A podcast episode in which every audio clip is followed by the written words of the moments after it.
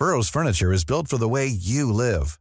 From ensuring easy assembly and disassembly to honoring highly requested new colors for their award-winning seating, they always have their customers in mind. Their modular seating is made out of durable materials to last and grow with you. And with Burrow, you always get fast, free shipping. Get up to 60% off during Burrow's Memorial Day sale at burrow.com slash ACAST. That's burrow.com slash ACAST. burrow.com slash ACAST. Heraldo Radio, con la H que sí suena y ahora también se escucha. Inicia. Heraldo Noticias de la tarde con Jesús Martín Mendoza. En Heraldo Radio.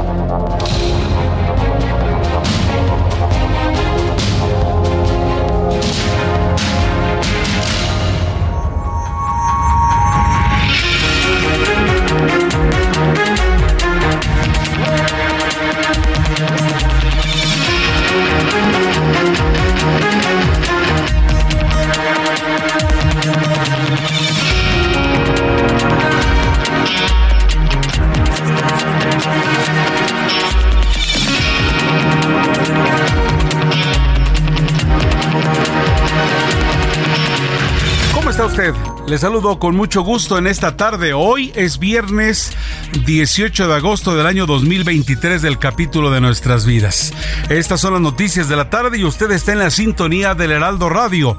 Hay un grupo de profesionales detrás de la información que le vamos a proporcionar en las siguientes dos horas, lo más sobresaliente de México y el mundo a través de este espacio de costa frontera, de costa a costa, frontera a frontera y también allende de ellas a través de la cadena Now Media en los Estados Unidos, a los amigos de Illinois, a los amigos de la Florida, de Texas, gracias por su compañía. En el Heraldo Radio, en las diferentes frecuencias del país, Tampico, La Laguna, en Chiapas, Oaxaca, en eh, Chilpancingo, eh, también Guadalajara, Monterrey y en la Ciudad de México, entre otras. Tepic Nayarit, saludos cordiales a nombre de este equipo y vamos a entrarle directamente a la información. Marcelo Ebrard ha asegurado este viernes que no se irá de Morena.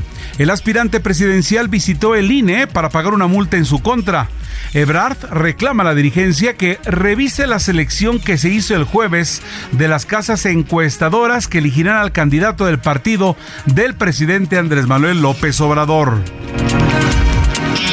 luego de que la dirigencia nacional de Morena definió a las cuatro empresas encuestadoras que participaron en el proceso interno del partido, a lo que se refería Marcelo Ebrard.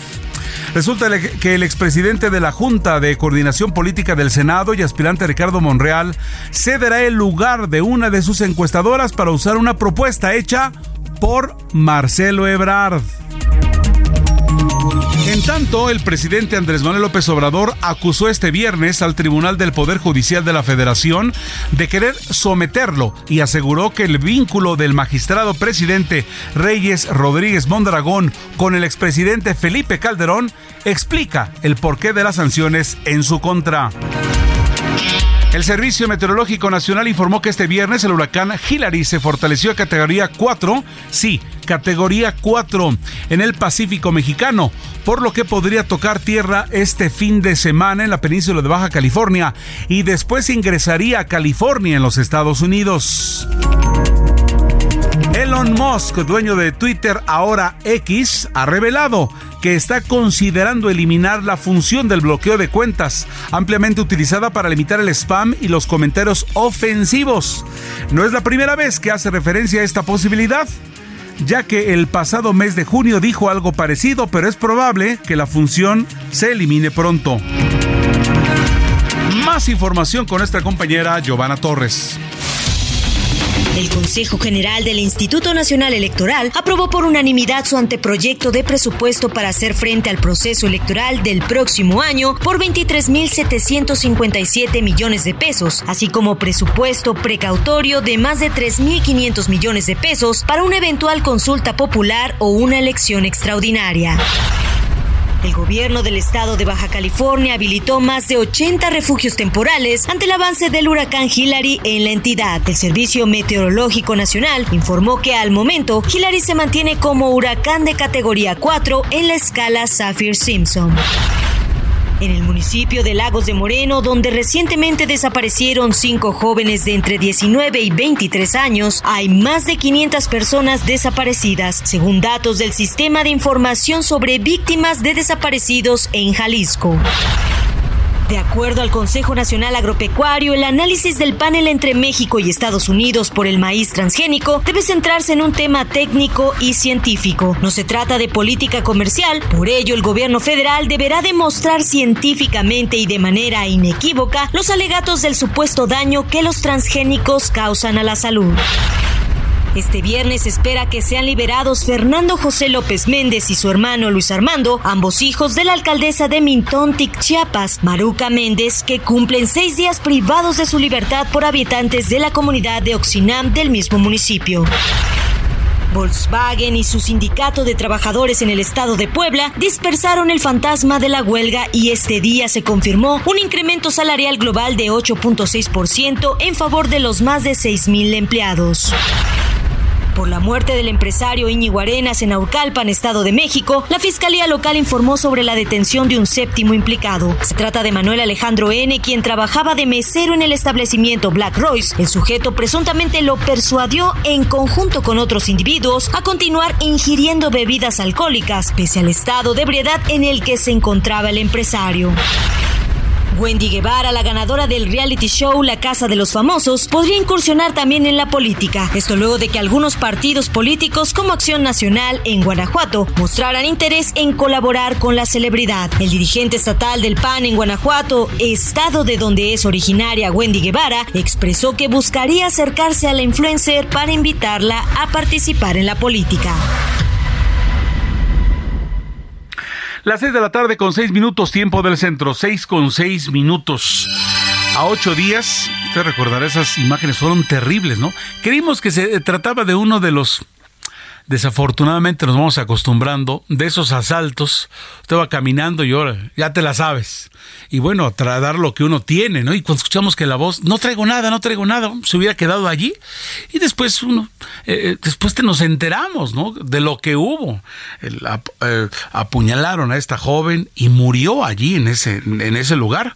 Bueno, pues ocho días de este terrible feminicidio de, feminicidio de Milagros Monserrate en León, Guanajuato. Se acuerdan una, una enfermera el día de su cumpleaños, caray. La tarde de este viernes, la Fiscalía General del Estado dio a conocer que logró la vinculación a proceso de Miguel de Jesús N. ¿Sí? Ese sujeto que apuñaló en más de cinco ocasiones a la joven. Tengo en la línea telefónica a Gabriela Montejano, quien tiene para usted más información. Gabriela, buenas tardes. Adelante con ella, por favor. Hola, ¿qué tal? Muy buenas tardes. Así es, el día de hoy continuó la audiencia de vinculación a proceso de este sujeto y por miedo a represalias la familia de Milagros solicitó que la audiencia eh, de Miguel, el feminicida, que arrebató la vida, pues fuera, fuera privada y sin medios de comunicación. La familia de Milagros llegó al lugar a las 11.21 de la mañana, sin embargo, a la audiencia solo ingresaron sus hermanas, ya que su madre pidió no estar presente por sentirse mal de salud. La mm. reanudación de la audiencia de vinculación inició a las 12.25 del día, ahí en el municipio de León, en la sala 5 de los juzgados de oralidad. Momento en que ingresó a la sala Miguel vestido con playera roja, pantalón de mezclilla azul, tenis grises y acompañado de tres abogados defensores públicos.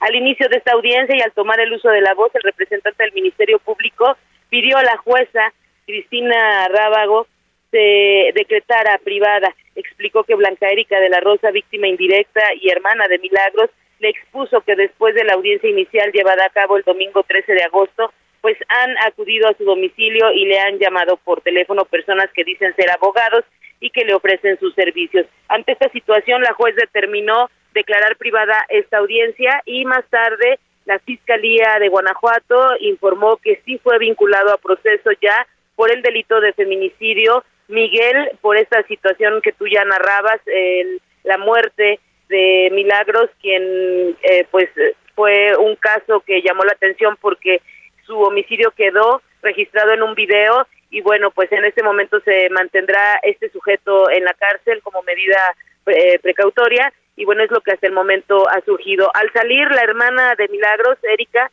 ya no quiso hablar con la prensa, dijo que le tenían eh, recomendado no hablar ni dar información sobre el caso, así que así se desarrolló este día la audiencia de vinculación a proceso de este presunto feminicida.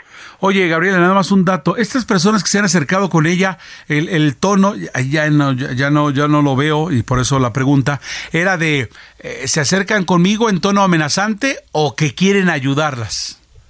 Bueno, ellos dicen que quieren ayudarla, pero a ella le dio desconfianza y no toda la gente le generó esa confianza y por eso ella prefiere ya en este momento que se hiciera privada la audiencia. Incluso durante esta audiencia, los defensores, son tres defensores de oficios los que están representando a Miguel, eh, pues ellos dijeron que ellos no tenían ningún problema en que siguiera pública y que la prensa pudiera seguir el juicio.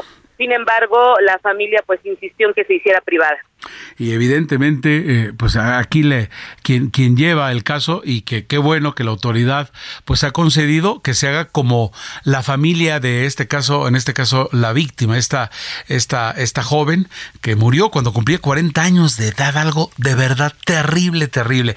Pues bien eh, Gabriela estaremos al pendiente de ello. Ya por lo pronto como bien lo informas han vinculado proceso a este sujeto y vamos a ver qué sigue ocurriendo porque evidentemente aunque ellos no hayan querido manifestar y estar en todo su derecho, este, que, que hubo en esta junta, pues va a seguir, eh, van a seguir existiendo aún más, eh, eh, más reuniones del tipo para ir, para ir viendo cómo se va desahogando y la pena para este hombre de este, que cometió este terrible feminicidio. Así es, pues estaremos pendientes de cómo se desarrolla el caso. Muchas gracias, muchas gracias por la información a nuestra amiga colaboradora Gabriela Montejano, corresponsal en Guanajuato del Aldo Mediacro. Las seis de la tarde con 12 minutos, seis con 12 minutos. Con la falta de consenso debido a la inconformidad en los equipos de Marcelo Ebrard, Ricardo Monreal y Adán Augusto López, la dirigencia nacional de Morena ha definido a las cuatro empresas encuestadoras que participarán en el próximo eh, eh, en el proceso, perdón, interno del partido que definirá su candidato presidencial el próximo 6 de septiembre. Al respecto, el presidente nacional morenista Melo Delgado señaló que se verificará que las casas encuestadoras deberán contar con experiencia en la realización de sondeos domiciliarios que no estén señaladas por alguna irregularidad, además de que tengan la capacidad de cumplir con los plazos establecidos por la Comisión de Encuestas del partido. Así lo dijo Mario Delgado que estas casas encuestadoras seleccionadas cumplan con la experiencia probada en encuestas domiciliarias cara a cara nacionales, que tengan el personal suficiente y que tengan los requerimientos técnicos establecidos por la Comisión de Encuestas, además que tengan la capacidad de levantar los cuestionarios en los plazos establecidos por la Comisión de Encuestas. Por otra parte, Delgado Carrillo confirmó que los nombres de las empresas seleccionadas no se darán a conocer hasta el 6 de septiembre, cuando se tenga el nombre del aspirante ganador, con el objetivo de proteger su trabajo y que no tengan ningún tipo de presión externa. Habla nuevamente Mario Delgado. Quiero reiterar que para proteger el trabajo de estas encuestadoras y que no tengan ningún tipo eh, de presión externa, no daremos a conocer sus nombres hasta el 6 de septiembre cuando se presenten los resultados. Así va a ser de acuerdo a el presidente del partido Morena. Alejandro Rojas, siguiendo en el mismo tema, Alejandro Rojas Díaz Durán, senador y representante de Ricardo Monreal, confirmó que se tomó la decisión de declinar el uso de su empresa encuestadora para que se use la de Marcelo Ebrard con el objetivo de mantener la unidad democrática, dijo, al interior de Morena.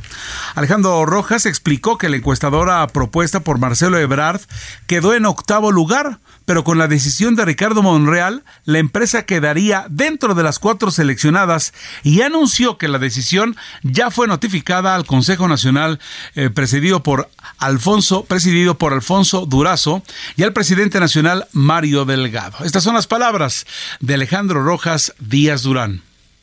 Que estamos dispuestos a declinar de nuestra empresa encuestadora que ayer fue sorteada y que resultó elegida entre una de las cuatro que van a ser el acompañamiento y las encuestas espejo en nuestra elección interna de la coordinación con el objetivo de abonar a la construcción de la unidad democrática de Morena para que se le permita por prelación que quedó en octavo lugar la encuestadora que propuso nuestro compañero Marcelo Ebrar A fin de que sea incluida por prelación en sustitución de la empresa encuestadora que nosotros propusimos y que resultó electa en el sorteo que fue en urna transparente.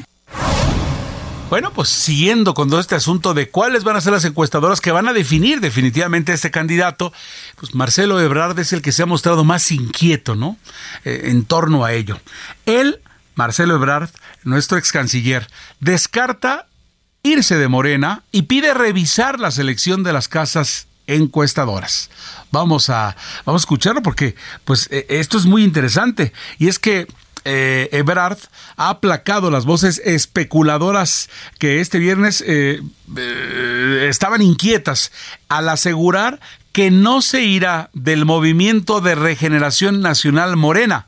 El aspirante presidencial que visitó el Instituto Nacional Electoral para pagar una multa en su contra, ha reclamado a la dirigencia que revise la selección que se hizo el jueves de las casas encuestadoras que elegirán al candidato del partido del presidente Andrés Manuel López Obrador.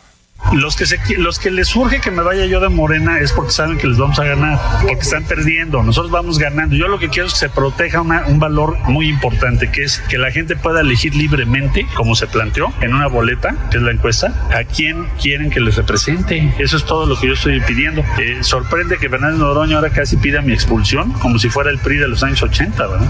Todo lo que estoy diciendo es respeten lo que el presidente dice, respeten lo que la militancia de Morena quiere, respeten que la gente pueda libremente elegir. Y no tengo la menor duda que vamos a ser vencedores en esa, en esa lucha, en esa contienda. Respeten lo que dice la militancia, la gente y el presidente, dice, dice Marcelo Ebrard. En este mismo tenor, el presidente Andrés Manuel López Obrador ha descartado alguna ruptura al interior de Morena y defendió el proceso interno del partido con el que se definirá su candidato presidencial. Todo ello a pesar de las acusaciones hechas por Marcelo Ebrard sobre acarreos y uso de recursos públicos para favorecer a Claudia Sheinbaum. Tengo en la línea telefónica a Iván Saldaño, usted lo conoce, reportero de Heraldo Media Group que tiene más información al respecto. Iván, te saludo con mucho gusto. Muy buenas tardes. ¿Qué tal, mi estimado Heriberto, amigos del auditorio? Buenas tardes. Sí, el presidente Andrés Manuel López Obrador rechazó hoy que pues haya mano negra en la contienda interna de Morena a favor de Claudia Sheinbaum para que sea la coordinadora de la defensa de la 4T, este cargo que automáticamente sería pues es la antesala a ser la candidata a la presidencia de la República. Eh, acusó eh, pues esto, todo esto en relación a lo que acusa eh, uno de los religionarios de este movimiento, Marcelo Ebrard. El presidente dice, descarta que haya una posibilidad de ruptura en el partido y pues también en esta conferencia mañanera se preguntó al tabasqueño qué opina de que eh, pues 80 diputados federales morenistas afines a Ebrard anunciaron que van a denunciar penal y electoralmente a Sheinbaum por el presunto uso de personal y programas sociales de la Secretaría del Bienestar para promocionar su imagen. Contestó que están en su derecho, pero él respalda el proceso que se está llevando desde la dirigencia morenista que encabeza Mario Delgado. Escuchemos al presidente López Obrador después de que se le preguntó si ve mano negra en este proceso. No veo en ningún caso que haya manipulación. No hay, no hay, no hay ninguna posibilidad. Ninguna posibilidad. ¿Hay unidad en Morena? ¿Considera en Completamente, unidad en el pueblo y respaldo del trabajo de los dirigentes. Apoyo a quienes están llevando a cabo el proceso y les tengo confianza, tanto a los que aspiran a ser coordinadores como a los dirigentes y a los que forman las comisiones presidente que también pues no ve que haya manipulación, dice lo que hay es inquietud, son dudas, nerviosismos y pues todo esto es propio de las vísperas de una decisión tan importante que va a tomar la gente, dice no el presidente lo remarca, también pues descartó que los gobernadores estén influyendo en todo este proceso y pues llamó a que haya responsabilidad por parte de las corcholatas, de quien dice confía, de los cinco eh, contendientes y, bueno, la sexta, Claudia Sheinbaum también. Eh, es lo que dijo el presidente esta mañana en la conferencia mañanera. Oye, Iván, y nos sorprende, la verdad es que, que mucha gente, periodísticamente, en los círculos, eh, decía, hijo, después de, que Ebrard puso el dedo en la llaga, ¿qué va a responder el presidente? Y pues, eh, salvo lo que nos estás diciendo es de que con mucho aplomo, ¿no? Como no pasa nada, tiene derecho, esto es normal, es una contienda. Él, él, lo ve tranquilo, él muy sereno, ¿no? Digo, de repente el presidente es explosivo y etcétera, pero esta vez lo vi tranquilo, sereno, diciendo, pues es parte de, de lo normal, ¿no? Así es, Heriberto. Eh, sin embargo, también saca algunos mensajes el presidente López Obrador, no, por supuesto, no no da una dedicatoria eh, específica, pero por ejemplo dice, eh, entonces es muy distinto en nuestro movimiento, ya estamos hablando, este, ya que estamos hablando de este asunto, de quien va a coordinar el movimiento de transformación, aquí no hay interés personal o de un grupo que esté por encima del interés general, del interés del pueblo, no hay cabida para ambiciosos vulgares, lo que dice el presidente López Obrador, quién sabe a quién se refiere el presidente, pero sí, en general se le vio eh, pues sereno, fueron varias preguntas, fueron preguntas bueno, pues eh, se, ha cortado la llamada. Estaba platicándonos Iván Saldaña cómo está el presidente. Sereno, sereno. Las 6 de la tarde con 21 minutos tiempo del centro, 6 con 21. La mañana de este viernes en Apatzingán, municipio del estado de Michoacán, se reportó un ataque a un camión repartidor de limón que trasladaba jornaleros. De manera preliminar se informó que civiles armados, bueno, esto de civiles armados, delincuentes, ¿no? Bloquearon el paso de la unidad cuando circulaba por el crucero de Caguingas. Tras obligar a los jornaleros y al operador a descender del camión, los presuntos atacantes le arrojaron una bomba provocando el incendio de él mismo.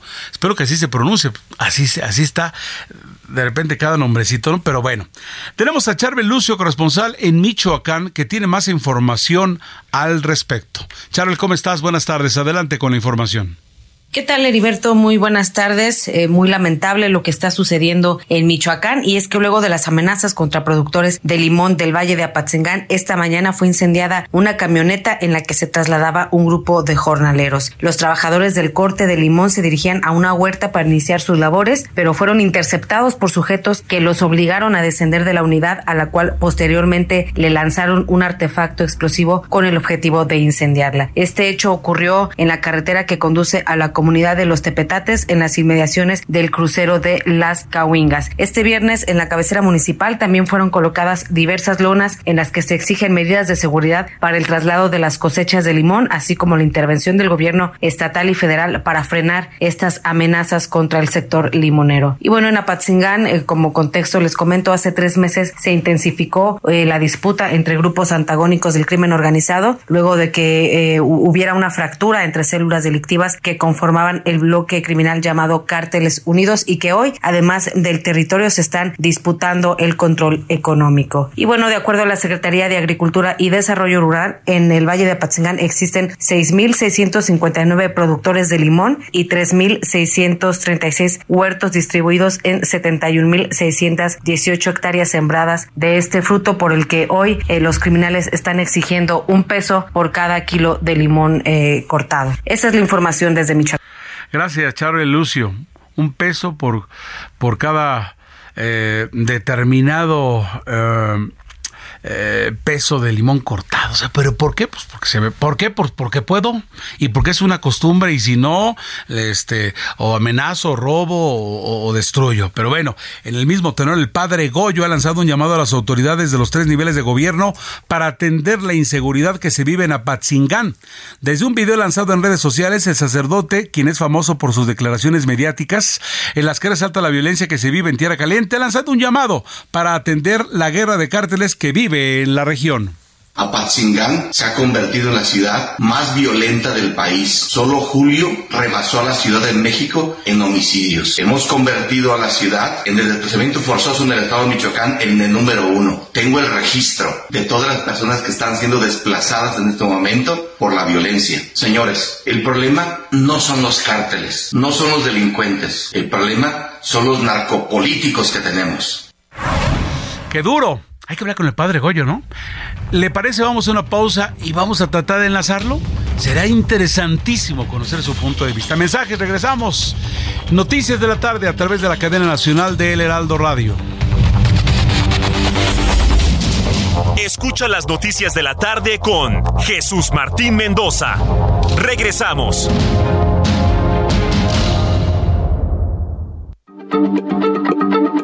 Heraldo Radio, la H se lee, se comparte, se ve y ahora también se escucha.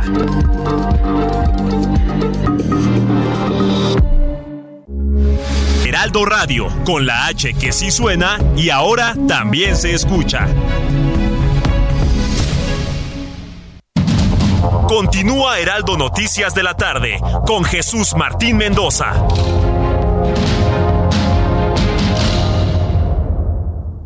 CAT promedio de 31.7% sin IVA, vigencia del 1 al 31 de agosto. RAM 4000, la única doble cabina del mercado que se adapta a cualquier desafío en el trabajo. Estrénala hoy con tasa desde 9.75% y comienza a pagarle en octubre. RAM 4000, RAM, a todo con todo. ¿Tienes miedo de que tu hijo se convierta en un adulto insatisfecho? Este 14 de octubre en el Master Bebemundo vamos a darte las herramientas para que tu hijo se convierta en líder de su propia vida. Master Bebemundo 2023, niños felices, adultos líderes. En Papalote Museo del Niño, boletos a la venta en masterbebemundo.com.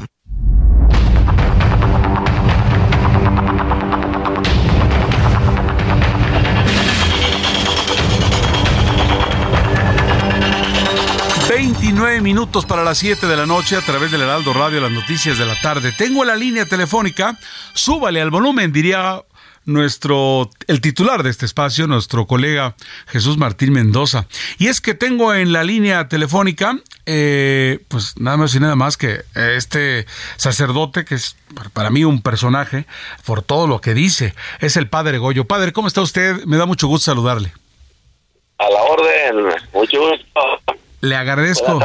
Buenas tardes. le agradezco que, que, nos tome la llamada. Y es que, pues, eh, el asunto está en que eh, Usted ha lanzado un llamado a las autoridades de los tres niveles para atender la inseguridad que se vive en Apatzingán, un día sí y otro también, y en una espiral que, que tiene años y que, pues al parecer, pues quién va a poner orden, en manos de quién estamos. Y hoy usted le está lanzando este llamado eh, a través de este video eh, donde, pues usted... Eh, pues se pide, ¿no? Que, que se atienda la guerra de, de cárteles que se vive en esa región. Pues mira, el asunto es muy sencillo.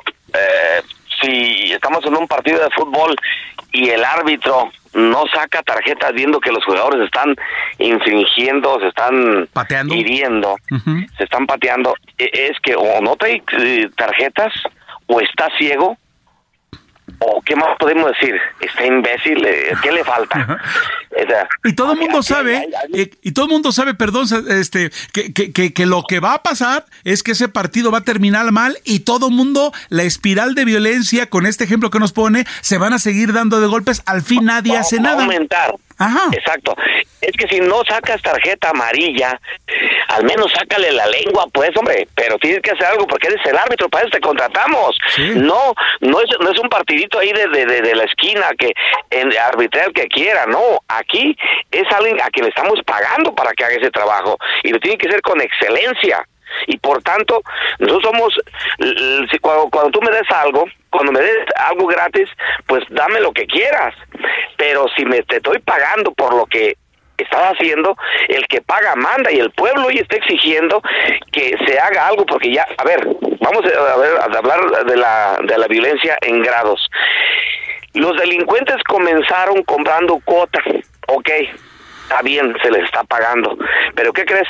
Luego te dijeron, hey, compas, vamos a marcarles nada más lunes, miércoles y viernes van a cortar. Oye, pero tengo trabajadores que comen martes, jueves y sábado, pues también les vas a pagar. Entonces ya allí hubo un madrazo fuerte para la economía de los terratenientes. Pero ¿qué crees? Luego te dicen, hey, el precio yo lo voy a fijar mi producto, tú no me le puedes poner el precio porque yo sé lo que gasté en insumos, lo que gasté en trabajo, en esfuerzo.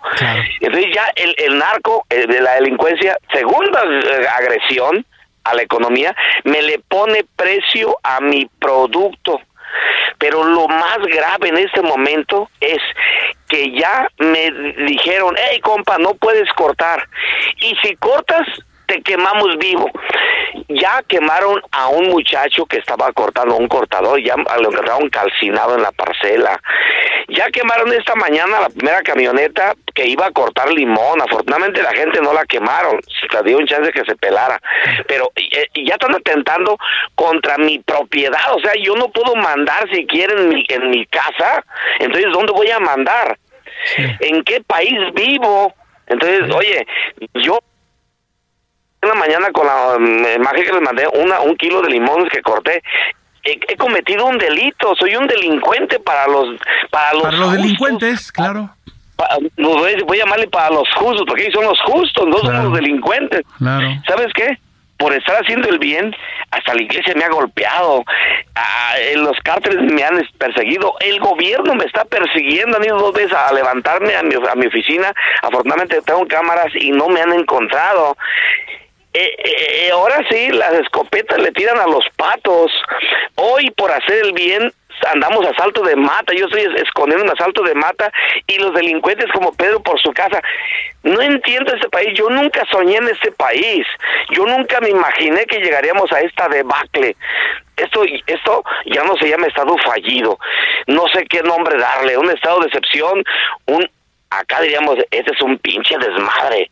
Esto ya ya es un carajo. ¿Quién, la pregunta que hacía un filósofo allá en Auschwitz, eh, decía, ¿quién detendrá esta máquina asesina?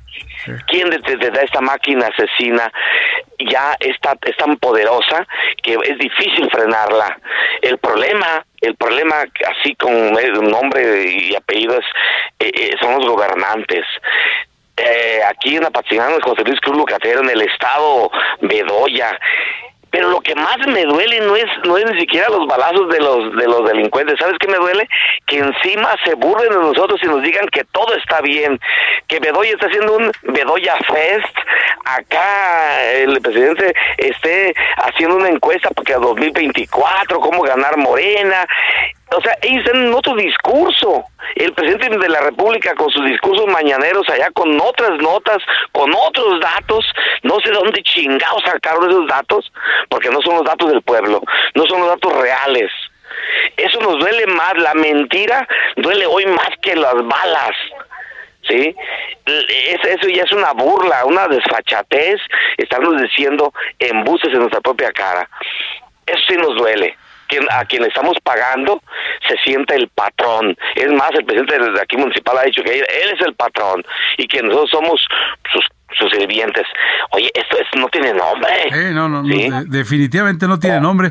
Está usted escuchando a, eh, pues ya sabe, todo un personaje para a nivel nacional, el padre Goyo, que, pues como usted está escuchando, no tiene pelos en la lengua. Oye, padre, eh, me suena y, me viene la frase de, un paisano de Ario del Rosario, este, Marco Antonio. Rosales. exacto, de Ario de Rosales, este, ¿a dónde vamos a parar, no? ¿A dónde vamos a parar?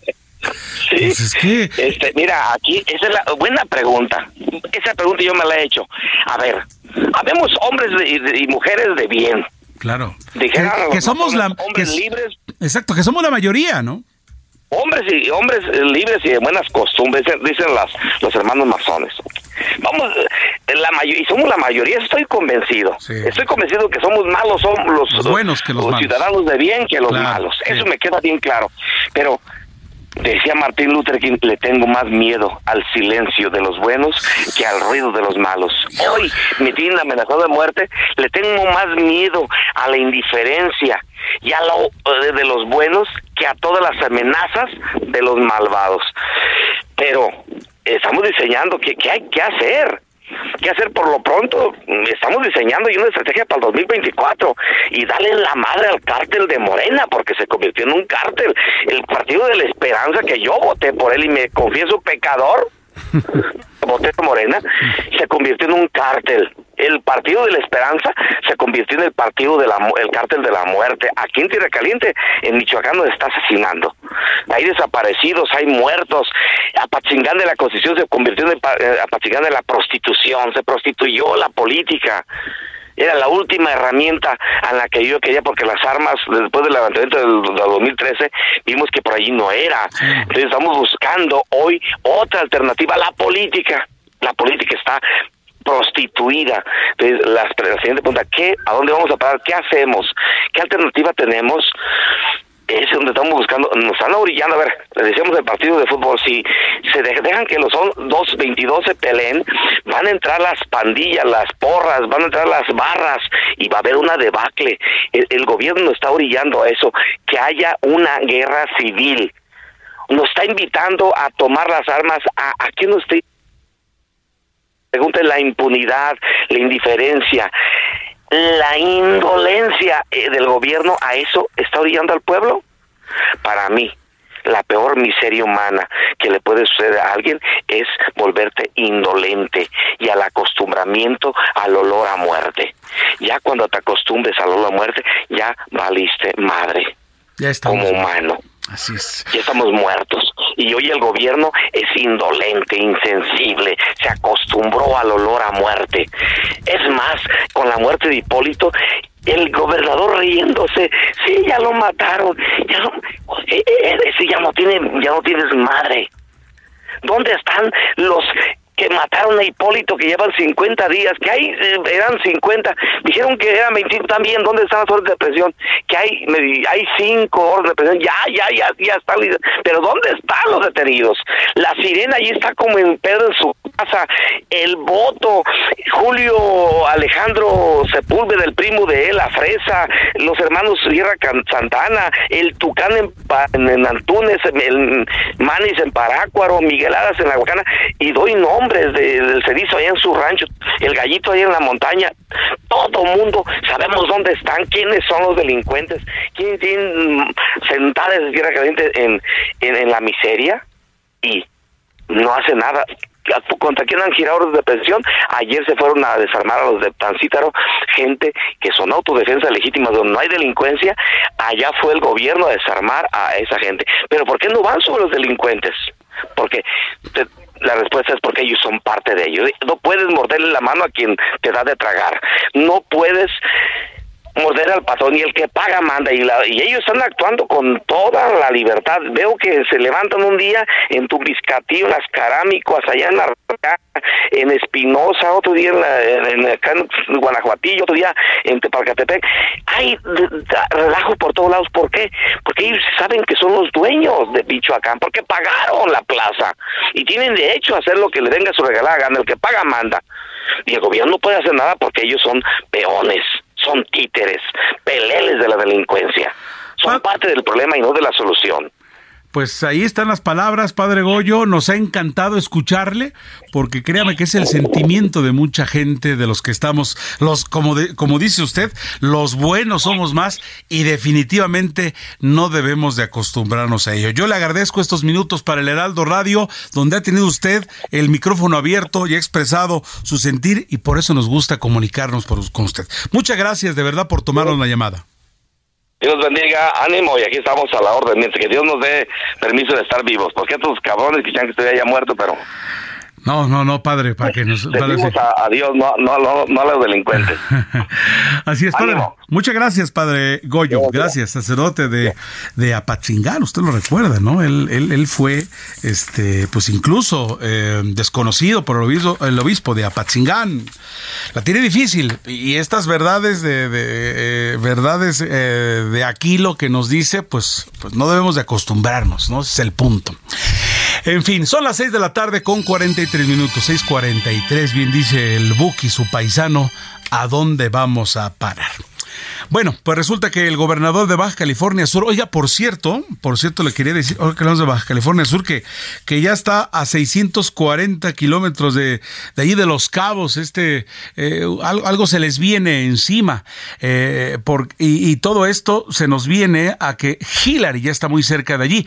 El gobernador de Baja California Sur, Víctor Monel Castro, ha llamado a la ciudadanía a tomar precauciones ante la llegada del huracán Hillary, cuyos efectos se sentirán durante este fin de semana en los cinco municipios de la entidad, lo que ha activado de manera preventiva el plan DN3 con el despliegue de 18.378 elementos federales. Tengo la línea a Germán Medrano, que estará con nosotros pues, para que nos platique cómo está el asunto, ¿no? Porque este gobernador, el gobernador ha exhortado a tomar precauciones en el norte del estado también, así como, como en el sur, de una o de otra zona, hay que estar al pendientes y es que ya se viene. Se dice que va a tocar Baja California y se viene a California. Hoy hablaba con un tío, el tío Sergio Aro, allá de, de, de, Los Ángeles y me dice que pues están ya tomando precauciones por lo que se vaya a ofrecer, que se ve que podría, podría irles también ponerse difícil el asunto. Así que en unos minutos más estaremos eh, eh, hablando con nuestro corresponsal allá en ese estado. Por lo pronto en Culiacán, refiriéndonos al, mismo tema, pero donde ya está este huracán, en Culiacán, Sinaloa, el huracán Hillary ya cobró la vida de una persona tras las intensas lluvias que azotaron ayer jueves a la capital sinaloense. Manuela Aceves, corresponsal de Heraldo Media Group en Sinaloa, tiene la información. Buenas tardes, Heriberto. Buenas tardes a la audiencia. Las secuelas del huracán Hillary han cobrado su primera víctima en Culiacán, Sinaloa. La trágica situación es resultado de las intensas lluvias del jueves en la capital sinaloense, un efecto indirecto del fenómeno climático. Y es que te comento que después de una intensa búsqueda exhaustiva liderada por equipos de rescate, se confirmó este viernes el hallazgo del cuerpo sin vida de la persona y camioneta que habían caído a un canal en Chulavista, Culiacán. La víctima es Refugio Alberto de 35 años, encontrada a unos 7 kilómetros del punto de la caída en la comunidad El Quemadito. Durante algunos segundos el medio estatal Línea Directa transmitió en vivo el desesperado intento de la víctima por ponerse a salvo antes de la caída, aunque la fuerza del caudal le dejó escaso margen de maniobra. Mientras el reportero Giovanni Lizalde informaba sobre la crecida del arroyo, en un giro inesperado la cámara captó la camioneta siendo arrastrada y momentos después al hombre luchando por su vida. Por desgracia, el año pasado en el mismo punto ocurrió una tragedia similar cuando el adolescente de nombre Ángel fue arrastrado por la corriente y encontrado sin vida, y esto lo lamentó el director de Protección Civil de Culiacán, Jesús Vil Mendoza Ontiveros. El llamado a las personas es que tengamos cuidado al momento de que esté en una lluvia, no intentemos usar los arroyos peligrosos, estos canales que se desbordan son un llamado de atención. Nosotros hemos, eh, a través de nuestras redes, siempre estamos viendo cuáles son los cauces. Si ven que un canal está desbordado, inmediatamente párense, no sigan su camino, eh, no se va a ver por dónde está el canal, por dónde está la calle y posiblemente van a caer dentro de este canal con toda la fuerza. En un esfuerzo por evitar futuras tragedias, el gobierno de Sinaloa ha convocado una reunión con autoridades de los tres niveles de gobierno para establecer medidas de protección ante los efectos del huracán Hillary. En las siguientes horas, en Sinaloa se pronostican lluvias en distintas zonas, lo que ha llevado a emitir un llamado de precaución y a evitar situaciones de riesgo. Es mi reporte desde Sinaloa. Muchas gracias, gracias por la información desde Sinaloa. Eh, eh, ya, ya, ya sabemos lo que puede pasar y, se exhorta a la población a resguardarse. Las 6 de la tarde con 47 minutos tiempo del centro, 6:47. Gracias por seguir con nosotros. Tengo en la línea telefónica a Roberto Rodríguez, meteorólogo del Servicio Meteorológico Nacional. ¿Cómo está Roberto? Gracias por tomarnos la llamada. Hola, ¿qué tal? ¿Cómo estás, Heriberto? Muy buenas tardes. Al contrario, es un gusto escucharlos.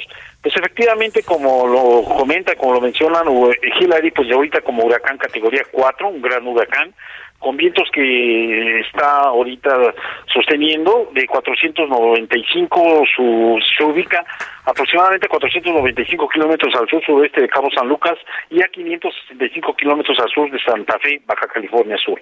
Un sistema que se encuentra desplazándose hacia el noroeste a una velocidad de 19 kilómetros por hora. Y efectivamente, como ustedes comentan, es un sistema muy importante debido a que mantiene vientos de 215 y rachas hasta de 260 kilómetros por hora. Se está estimando que en el transcurso de la noche, en la madrugada del día sábado, pues este sistema ya vaya directamente hacia lo que es Baja California. Sus amplias bandas nubosas pues, nos están originando precipitaciones muy significativas a lo largo de eh, estado de Baja California Sur, hacia lo que es este Jalisco, lo que es Nayarit, Sinaloa, e incluso parte centro-sur del estado de Sonora, e incluso ya también hacia lo que es Baja California. Este sistema eh, como comento, este, pues estamos estimando que en el transcurso de la madrugada, la noche del día sábado y madrugada del día domingo, esté tocando pues tierra muy cerca de, o más bien sobre lo que es eh, el municipio de Punta Eugenia, en Baja California Sur. Este, se está recomendando efectivamente que se pongan tanto con las que vienen siendo las direcciones de protección civil, debido a que este sistema pues es muy peligroso para las zonas de impacto.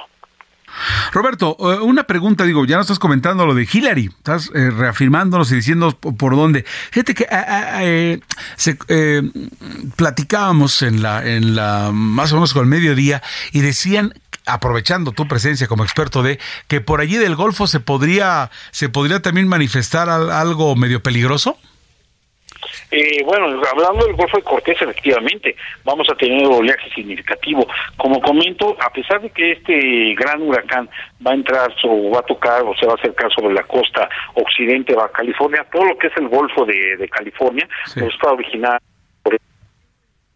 así como lluvias, incluso podemos eh, este, originar lluvias intensas, todo lo que es, y oleaje también muy significativo. Todo lo que es el estado de Sonora y hacia lo que es de Sinaloa, se está incluso estimando que puede estar originando olas hasta de 3 a 5 metros de altura y rachas de 60 a 80 kilómetros por hora. Roberto Rodríguez, meteorólogo del Servicio Meteorológico Nacional, como siempre, gracias por tu aporte. Eres muy amable, buenas tardes, que tengas un excelente fin de semana. Gracias y es un gusto saludarlos. Cualquier información que requieran, estamos aquí. Y pues ahora sí que llevar la, la, el seguimiento puntual de este sistema eh, muy peligroso para lo que es la parte noroeste de la República Mexicana. Así es, estaremos en contacto si nos lo permites. Gracias, Roberto. Al contrario, un gusto saludarte, Roberto, y estamos hasta León. Gracias. 6.51, tiempo del centro del país. Tenemos ahora sí el reporte de Germán Medrano, corresponsal en Baja California Sur, donde, pues, como usted lo está escuchando, se vislumbra que ya llegue Hillary. ¿Cómo estás, Germán? Me da mucho gusto saludarte. Buenas tardes. Igualmente, Heriberto, ¿qué tal? Me da mucho gusto también eh, volverte a saludar y para darte a conocer el reporte más reciente de este huracán Hillary, que es el octavo de la temporada 2023. Está eh, pues paralelo a la península de Baja California y los tres órdenes de gobierno durante la más reciente reunión del Consejo Estatal de Protección Civil han decidido eh, trasladar los insumos al municipio de Mulegé, el cual pues será el más afectado después del paso de Hillary por la península. El radio de acción se calcula en mil kilómetros con rachas de viento que pueden llegar hasta los 220 kilómetros por hora. Por ello, las poblaciones del Vizcaíno, Punta Breojos, Isla Natividad e Isla de Cedros son los lugares en donde eh, se prevé el mayor impacto de las bandas nubosas de Hillary. Se han trasladado despensas, colchonetas y diversos víveres. Comisión Federal de Electricidad también ha trasladado dos generadores móviles de energía a Comondú y también a Mulegé, Postería y eh, a la isla de Cedros y Guerrero Negro también eh, se estima también trasladar algunos insumos. Van aproximadamente, bueno, más bien, ellos estiman una afectación de 33 mil usuarios en aquella zona del municipio de Mulegé. También el gobierno del estado ha enviado brigadas a los cinco municipios con las cuales se están coordinando con más de 654 elementos de la Guardia Nacional. Esto para tener las carreteras en orden, Heriberto. Hasta ahorita no ha habido corrida de arroyo mayor que provocar algún corte carretero. El ejército mexicano también está aplicando su plan de N3 eh, en San Quintín, Vizcaíno y La Paz. Son los, las tres bases eh, importantes de este plan de N3, al igual que eh, la Armada de México está aplicando el plan Marina, con el cual se han recibido recibido ya 150 elementos que vienen de otros estados aquí a Baja California Sur. Te comento que son 113 albergues los que están designados por parte de la Secretaría de Educación Pública, los cuales estarán apoyados por los DIF municipales y el estatal a fin de eh, coordinar las evacuaciones de todas aquellas personas que requieran estar albergados. Es el reporte desde Baja California Sur, Heriberto. Germán, una pregunta, pero ya en este momento hay mal clima, ¿no? Eh, la Paz y Los Cabos no, no tiene mal clima, hay nublados muy intensos y se prevé que para las primeras horas de este sábado empiecen ya los primeros efectos fuertes de Hillary. Bien, ahora el asunto de que eh, ya están eh, previniendo todo, pero no llevando, porque de repente me sonó así como si ya están llevando los víveres y toda esa ayuda, este, no de repente podría haber problema con el paso de Hillary, que, que también esa misma ayuda desaparezca. No, fíjate que ese punto lo trataron en la más reciente reunión del Consejo Estatal de Protección Civil. Nuestro estado por las distancias se hace muy difícil el traslado de víveres y por ello se, se desde mucho antes se empiezan a realizar estos traslados de colchonetas, de agua, de muchas cosas para que al momento de que ya el impacto de las bandas nubosas se sientan en el estado ya los lugares en donde en donde se tiene pronosticado que, tenga un mayor una mayor afectación ya tengan las cosas eh, totalmente listas eh, para repartirse a la población. Ya sean desde hoy en la mañana se fueron varios brigadas a, a, Comondú, Loreto y Mulegé para dejar estos insumos en esos tres municipios. En específico Vizcaíno, eh, eh, Heriberto, esa es la localidad en donde se prevé que tenga el mayor impacto y la mayor precipitación de agua de Hillary. El Vizcaíno es una población eminentemente agrícola, mucho jornalero, el cual pues bueno vive en zonas de alto riesgo, a veces en, en condiciones inhumanas, Heriberto. Perfecto. Germán Medrano, como siempre, corresponsal en Baja California Sur, estaremos al pendiente contigo. Muchas gracias por la información. Gracias, estaremos atentos. Un abrazo. Un abrazo. Vamos a pausa. Estamos de regreso con ustedes en este informativo Noticias de la Tarde. No se vaya, tenemos mucho más para usted. Escucha las noticias de la tarde con Jesús Martín Mendoza. Regresamos.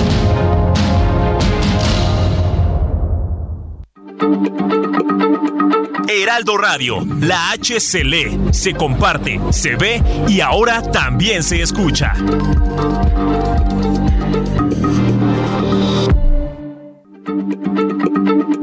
Heraldo Radio, la H se lee, se comparte, se ve y ahora también se escucha.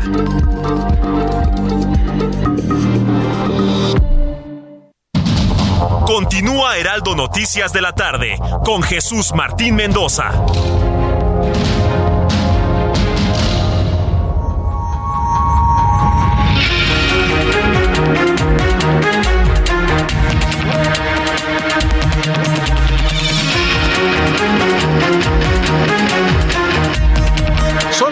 Las 7 de la noche en punto, tiempo del centro del país, 7 de la noche en punto y usted está en el Heraldo Radio. Estamos transmitiendo para ustedes noticias de la tarde, la información al momento, lo que ocurre en México y el mundo.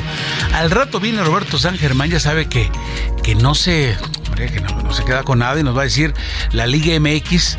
Mucha gente dirá, ¿todavía existe? Sí, sí, todavía existe. ¿Alguien verá esos partidos? Tal vez.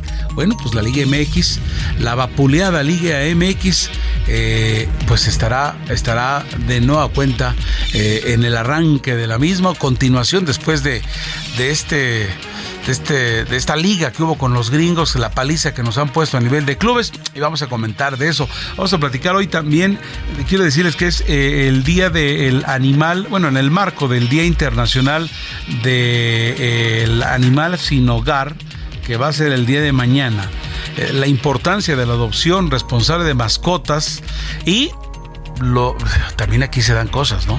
Sobre no caer en falsas organizaciones que disfrazan sus intenciones y, si hay gente así, lucran con esta actividad. También vamos a platicarles eh, más en torno a lo que está ocurriendo en torno a los retos de la movilidad y el peatón en la Ciudad de México. Esta semana se celebró el Día del Peatón y cómo vamos con eso. Luis Eduardo Velázquez nos tiene información al respecto muy, pero muy interesante. Y ese ratito que platicábamos de, del cobro de piso, de, de, de la zona de lo que está ocurriendo en la zona de, Limón. Este, estamos en manos de los delincuentes y si usted paga más en el súper, en el tianguis, en el mercado por el limón, pues se lo debe a estos señores, ¿no? Eh, eh, estaba viendo unas cifras, hace 20 años, hace 30 años, México no era el número uno, eh, donde se eh, producía mayor limón eran Italia, de repente España, Turquía, ¿sabes? Pero de repente llegan los mexicanos y ahí va, ¿no? Pero pues ahora estamos en manos de estos delincuentes. En fin, son las 7 de la noche con 2 minutos, 7 con 2. Aquí el resumen de la información hasta el momento. En entrevista, en entrevista con el Heraldo eh, Radio, eh, tenemos eh, información para ustedes brutalmente interesante, pues resulta que el sacerdote de Michoacán, Gregorio López Jerónimo, padre Goyo, expresó su repudio a la violencia que se vive en todos los ámbitos en la entidad purépecha, ya que se extendió a los productores de limón, a quienes los grupos criminales le comenzaron a cobrar cuotas, a mandar sobre el cortado de sus cosechas e incluso entrometiéndose a sus propiedades, y afirmó que el término de estado fallido se queda corto ante lo que hoy se vive y calificó a Morena como un cártel de la muerte. Es la voz del padre Goyo. El presidente de la República con sus discursos mañaneros allá con otras notas, con otros datos, no sé dónde chingados sacaron esos datos, porque no son los datos del pueblo, no son los datos reales. Eso nos duele más, la mentira duele hoy más que las balas. ¿sí? eso ya es una burla, una desfachatez, estamos diciendo embuses en nuestra propia cara. Eso sí nos duele estamos diseñando qué, hay que hacer. ¿Qué hacer por lo pronto? Estamos diseñando una estrategia para el 2024 y darle la madre al cártel de Morena porque se convirtió en un cártel.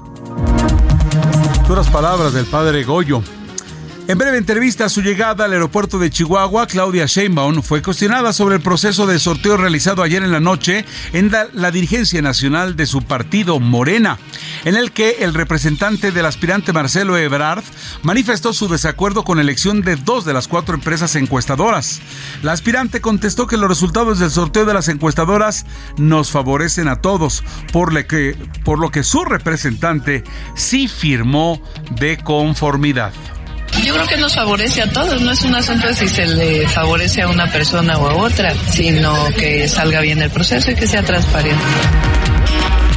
La organización Mexicanos contra la Corrupción y la Impunidad reveló que Ismael Daniel Tobar, un funcionario de alto nivel de la administración del expresidente ecuatoriano Rafael Correa, trabaja para el actual gobierno de Andrés Manuel López Obrador como coordinador de contenidos digitales.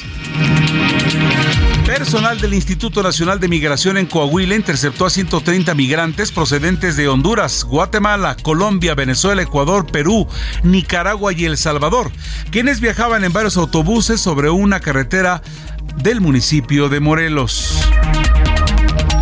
Tras la muerte del empresario Íñigo Arenas en Aucalpan, Estado de México, la Fiscalía de ese estado ha informado sobre la detención de otra persona presuntamente involucrada en los hechos. Se trata de Manuel Alejandro N., quien fue aprendido en la colonia El Corralito, en Aucalpan luego de que las indicatorias apuntaron a que este hombre trabajaba como mesero cuando la víctima falleció en el establecimiento llamado Black Royce. En un movimiento audaz destinado a abordar la creciente presión sobre los refugios para personas sin hogar en Nueva York, las autoridades de la ciudad proponen una medida controvertida, la cual sería alojar a migrantes en una antigua prisión federal que alguna vez albergó a figuras como mafiosos, terroristas y estafadores en Wall Street.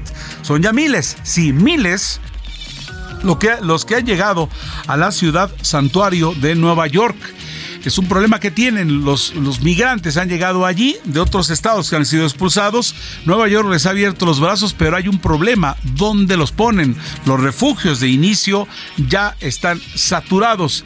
Y en este momento el alcalde de Nueva York planea usar una prisión, una prisión por supuesto que está en desuso, para albergarlos. Enfermera británica fue declarada culpable de asesinar a siete bebés e intentar matar a otros seis en el hospital donde trabajaba, lo que la convierte en la peor asesina en serie de bebés de ese país en los últimos tiempos. Lucy Ledby, de 33 años, dañó a los bebés bajo su cuidado inyectándoles aire en la sangre y el estómago alimentándolos en exceso con leche, eh, agrediéndolos físicamente y envenenándolos con insulina. Según la reconstrucción que oyó el Tribunal de la Corona de Manchester en el norte de Inglaterra. Las autoridades han encontrado notas que Ledvia había escrito durante los registros de su dirección. Ella escribía, no merezco vivir, los maté a propósito porque no soy lo suficientemente buena para cuidarlos. Escribió en un memorando y agregó en otro, soy una persona horriblemente malvada y en mayúsculas, soy malvada, hice esto. Caray, el mundo, el mundo en el que vivimos. Hasta aquí el resumen de noticias. Soy Heriberto Vázquez Muñoz y les hablo a nombre del titular de este espacio, Jesús Martín Mendoza. Continuamos con más información. Vámonos con Mario Miranda, que tiene información vial hasta el momento en la zona metropolitana de la urbe. Y en la urbe, Mario Miranda, adelante con la información. Alberto, ¿qué tal? Muy buenas noches. Nos encontramos al poniente de la ciudad, en la zona de observatorio, donde se llevan a cabo las horas para la ampliación de la línea 12 del metro, que conectará la estación Misjoa con la estación observatorio. En este punto también se realizan obras para la construcción del tren interurbano que conectará a la Ciudad de México con la ciudad de Toluca. Por este motivo tenemos bastante caos vial en la zona poniente, específicamente lo que es en la avenida de las Torres, de Sur 122 a Constituyentes, esto para los automovilistas que se dirigen hacia la zona de Santa Fe o hacia la zona de Coajimalpa. También tenemos carga vehicular en la avenida Sur 122 de Camino Real a Toluca, esto en dirección a la avenida Observatorio. Finalmente también tenemos avance lento lo que es en la avenida Constituyentes de Periférico a Paseo de la Reforma. Las alternativas viales para las personas que utilizan la zona poniente de la ciudad sería Paseo de la Reforma, así como la avenida Santa Lucía, para dirigirse hacia la zona de Santa Fe, hacia la zona de Coajimalpa. Heriberto es la información vial al momento de la zona poniente. Mario Miranda, gracias por la información. Vamos ahora con la información de los mercados. Toda la información para ustedes la tiene Héctor Alejandro Vieira.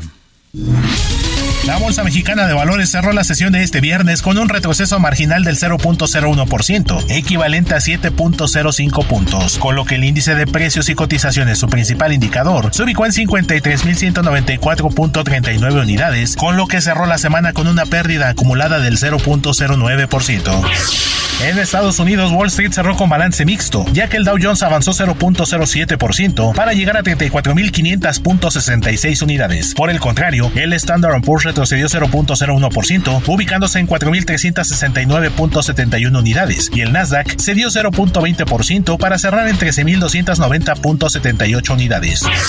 En el mercado cambiario, el peso mexicano se apreció 0.48% frente al dólar estadounidense y cerró en 16 pesos con 58 centavos a la compra y 17 pesos con 3 centavos a la venta en ventanilla. El euro cerró en 18 pesos con 6 centavos a la compra y 18 pesos con 56 centavos a la venta. El Bitcoin tuvo una caída en su valor del 2.33% para ubicarse en 26.072.10 dólares por unidad, equivalente a 444.740 pesos mexicanos con 75 centavos. La Oficina Europea de Estadística dio a conocer que la tasa de inflación interanual de la zona euro retrocedió 0.2% en julio para ubicarse en el 5.3%, su menor nivel desde enero de 2022, debido principalmente a una menor presión de los precios de la energía, mientras que la subyacente se ubicó en el 5.5%. De acuerdo con datos del Instituto Nacional de Estadística y Geografía, la actividad económica en México mostró una importante desaceleración, al crecer solo 0.2% durante julio, mientras que en el mismo mes el crecimiento económico anual bajó de 3.9 a 3.4%, siendo el sector industrial el de mayor desaceleración. Una encuesta realizada por el Banco de México reveló que la inseguridad empieza a ganar terreno entre los problemas que más apremian a las empresas del país, al pasar de un nivel de preocupación del 6.3 al 7.3%, seguido de la competencia, cuyo nivel se incrementó del 15.4 al 17%. Informó para las noticias de la tarde Héctor Vieira. La información al momento financiera de los mercados con Héctor Alejandro Vieira. Son las 7 de la noche con 11 minutos. 7 con 11 minutos. Hoy en la página 36 mm, del impreso del Heraldo de México aparece una nota interesantísima donde Marisol Sosa reúne a rockeros mexicanos para rendir tributo a José José con un concierto en vivo la noche de este sábado en lo que será las instalaciones del Frontón México enfrente del Monumento a la Revolución en el centro del país, en la colonia Tabacalera. Eh, una nota interesantísima de Patricia Villanueva Valdés. Dice Marisol, mi papá estaba muy contento contento y agradecido de que su música tuviera tanto alcance y llegara a otras generaciones. Ese fue un momento particular, ya había tributos de otros artistas, ¿no? Recordamos a Cristian Castro, a Kalimba, pero cuando los rockeros hicieron esto, hombre, nos sorprendió. Y la verdad es que, que, en este disco participaron, recuerden, Molotov, La Lupita, Café Tacuba, Julieta Venegas, Moenia, Beto Cuevas, Alex Inte, que entre otros. Y al show en vivo regresan Miki Guidobro, Guidobro perdón, eh, Rubén Albarrán y Lino Nava, eh, quien es también eh, productor del concepto junto a Sosa. De hecho, es este último músico el que ha compartido grandes anécdotas que vivió con José Rómulo Sosa Ortiz, el príncipe nuestro príncipe de la canción. Y en esto, cualquier cosa que hay en torno a José José nos encanta. ¿Se acuerdan de esto? Escuchen esta palabra.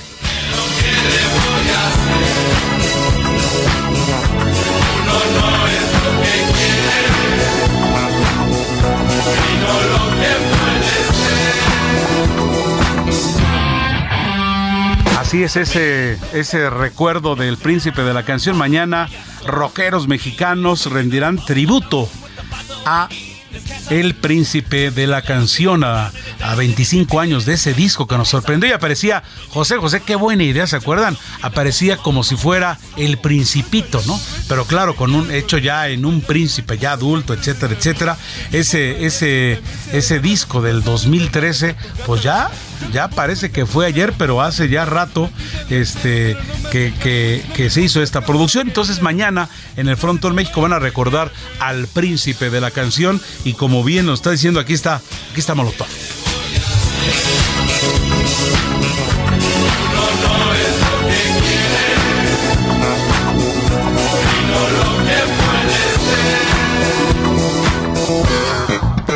Las 7 de la noche con 14 minutos a través de Noticias de la Tarde por la cadena del Heraldo Radio. Tengo en la línea telefónica a Virginia Núñez, fundadora de Adoptame México. ¿Cómo está Virginia? Gracias por tomarnos esta comunicación.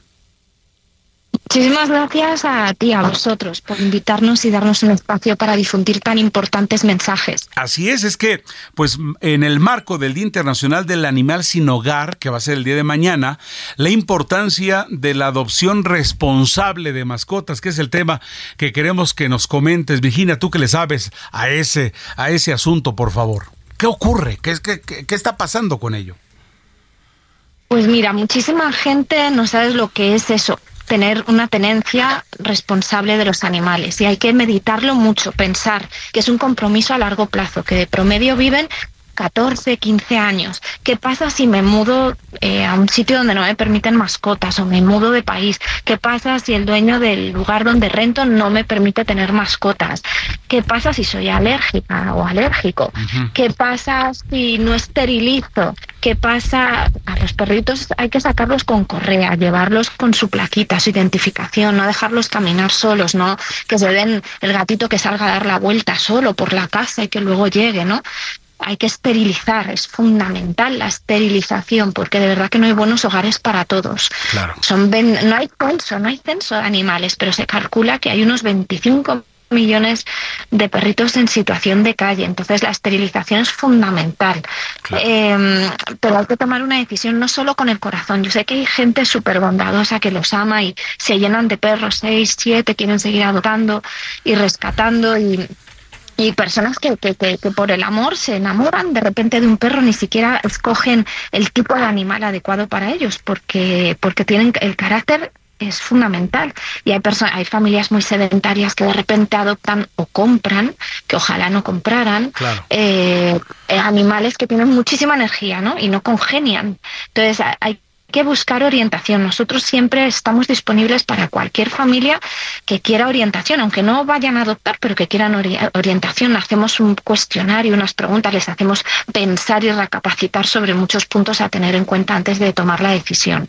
Sí, o sea, pueden tener la mejor buena fe, pero habría que ver las características. No, no me había puesto a pensar en torno a ello, no, no nos pasaba, ¿no? Yo quiero, soy bien intencionado, venga un perrito, me gustan, venga para acá. Pero bueno, eh, como bien dices, no habría que preguntarnos, ¿me viene bien? ¿Es lo que yo quiero? ¿Es el que me acomoda mis necesidades? ¿Por qué? Pues porque yo me voy a las 7 de la mañana, regreso a las, a las 8 de la noche, de lunes a viernes, de algo tengo que comer. Y bueno, sería yo un, un, un, un con, toda la mejor intención que tuviera, sería un buen hogar para este, este ser vivo.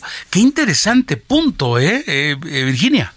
Es, es, es fundamental porque hay muchísima gente claro, tú llegas a casa después de una jornada laboral larguísima y qué bonito es que te reciba un animal con toda la alegría además del mundo. No hay, no hay ser en el mundo que te reciba con tanta alegría como te recibe un perro, por ejemplo, ¿no? O con tanto amor también y a, su estilo como lo hace un gato, ¿no? Entonces, qué bonito es llegar a casa y recibir eso. Pero, ¿qué pasa con ese... Ese perrito, las 12 horas. Ajá. Claro, 12 horas. Nosotros la verdad que recomendamos que más de 8 horas solos no, no lo tengan. Eh, obviamente una jornada laboral son 8 horas y pues si es una persona sola en la casa y mientras a eso le suma el transporte y va a estar el peque más de 8 horas solo, desafortunadamente no es una opción. Mejor no lo tengan porque luego llegan a casa, el perro se ha hecho pipí, se ha hecho popó, ha destrozado muebles. Ay, qué frustración, es que yo esto no lo quería, es que lo tengo que sacar, vengo cansada. Pues sí, tienen que sacarlo y pasear y socializar con otros perritos para que se porten bien, porque luego dicen, ay, es que mi perro es agresivo. A ver, cuéntame, ¿por qué es agresivo? ¿Cuántas veces sale? Uh, una vez a la semana o cada tercer día. Claro. Por favor, a tu hijo tú lo tendrías encerrado. ¿Cómo se portaría? Siempre pensemos en esto. ¿Cómo se portaría un niño o niña? Da igual. Claro. que no sale, no se ejercita, que no va al cole, que no, que no juega con otros amigos, que no le sacas la energía, se portaría fatal, segurísimo. Sí, sí, sí, tiene razón. Los perros pasa, pasa lo mismo. Entonces, entonces lo ideal es que si no se tiene, eh, el tiempo adecuado, no, no, aunque se les ame muchísimo, hay que reconocer, hay que, o sea, hay que ser generoso y no egoísta en ese acto, porque a veces el amor hace que pensemos que somos generosos, pero no lo somos, somos egoístas. Estamos pensando solo en el beneficio nuestro. Y como dices, y peor el asunto, con todo esto que deben de preguntar si algunos irresponsables van a comprar en las famosas tienditas, comprar todavía mucho más. Yo también haré un cuestionario, me encantaría actitud responsable de esas tiendas que tienen a perritos, con ese cuestionario, de verdad pregúntate antes de comprar un perro, esto, esto, esto, esto, ojalá que un día lleguemos a, ese punto de, ello. Oye, eh, Virginia, decías el asunto de la esterilización, un gran punto, ¿no? Porque eh, si esto hubiera, o sea, eh, yo, yo, vi con muchas campañas, adóptame, adóptame, adóptame, pero yo, yo creería que la campaña, con todo respeto a todas las organizaciones, la primera debe ser esterilización por todas partes, por favor, esterilicen a a, las mascotas, ¿no? O a perritos en la calle, gatitos en la calle, y, nos evitamos el otro gran problema que, que es un problema de muchos años. Y la sobrepoblación es que de verdad hemos o sea, no sabes lo frustrante que es llevar años y años esterilizando y uno contabiliza la cantidad de animales y dices, bueno, tendríamos que haber visto ya la diferencia. No se ve la diferencia, porque además por cada perrita sin esterilizar o gatita sin esterilizar son tantas las camadas y es a su vez otra vez que y, además a veces luego ya son entre hermanos, hijos, entonces salen enfermos con deformaciones.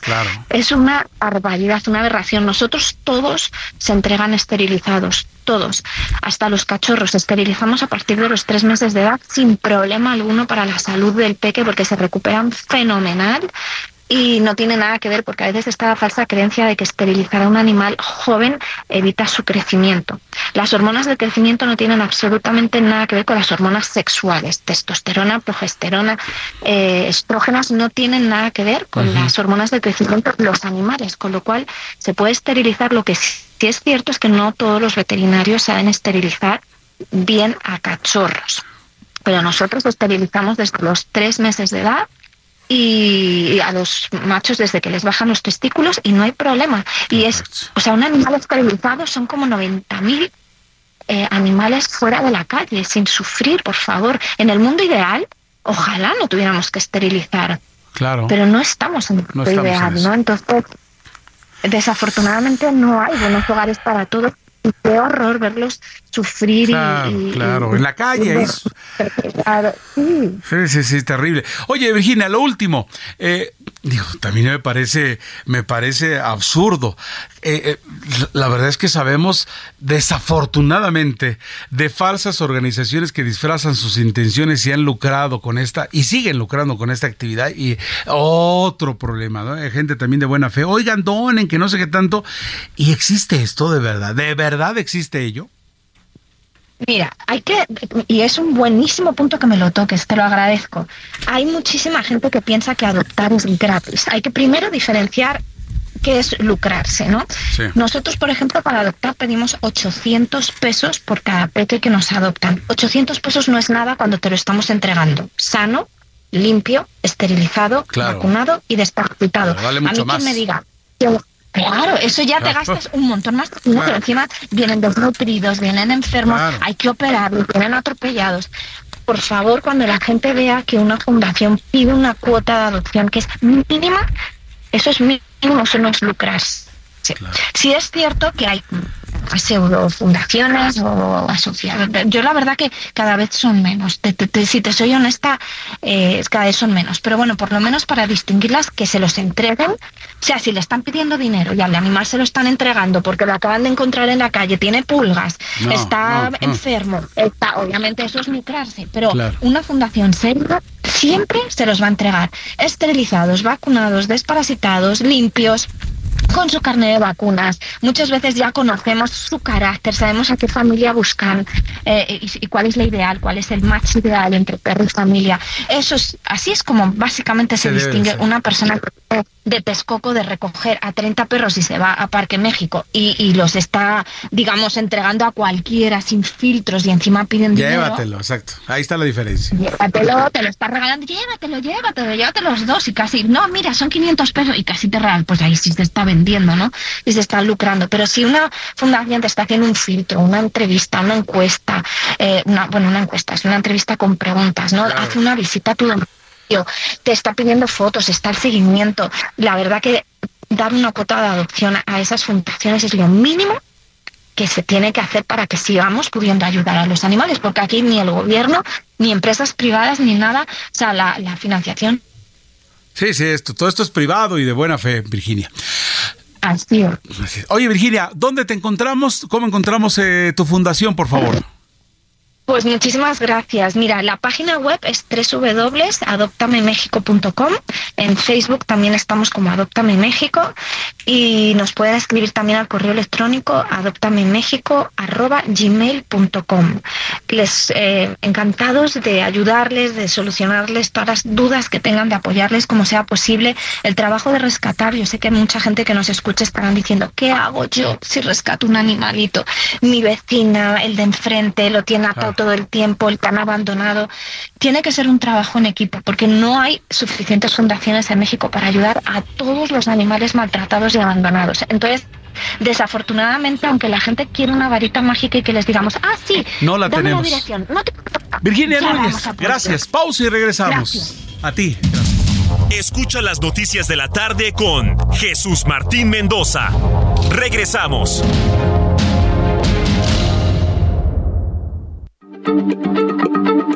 Heraldo Radio, la H se lee, se comparte, se ve y ahora también se escucha.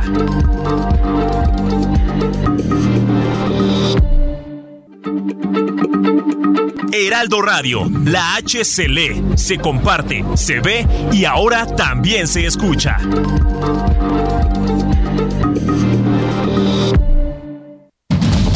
Continúa Heraldo Noticias de la tarde con Jesús Martín Mendoza.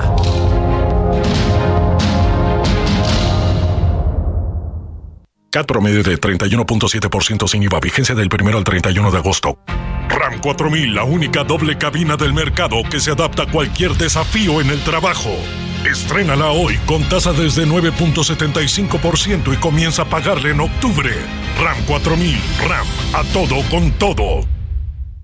¿Tienes miedo de que tu hijo se convierta en un adulto insatisfecho? Este 14 de octubre en el Master Bebemundo vamos a darte las herramientas para que tu hijo se convierta en líder de su propia vida. Master Bebemundo 2023. Niños felices, adultos líderes. En Papalote Museo del Niño. Boletos a la venta en masterbebemundo.com.